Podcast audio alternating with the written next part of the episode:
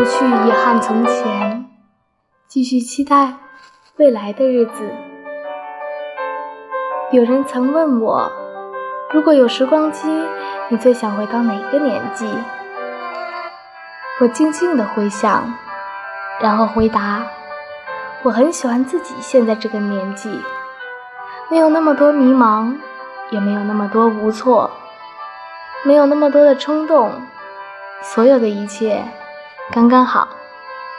享受当下这个年纪，做这个年纪该做的事，可以适当的慢下来，看看天上缓缓飘过的云，树上。慢慢发芽的柳枝，闻一闻空气中时刻发散出来的香甜，听一听周边烟火气的市井吵闹。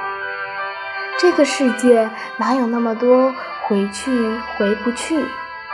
享受这个年纪该有的，不去遗憾从前的，继续期待未来的，这样的日子挺好。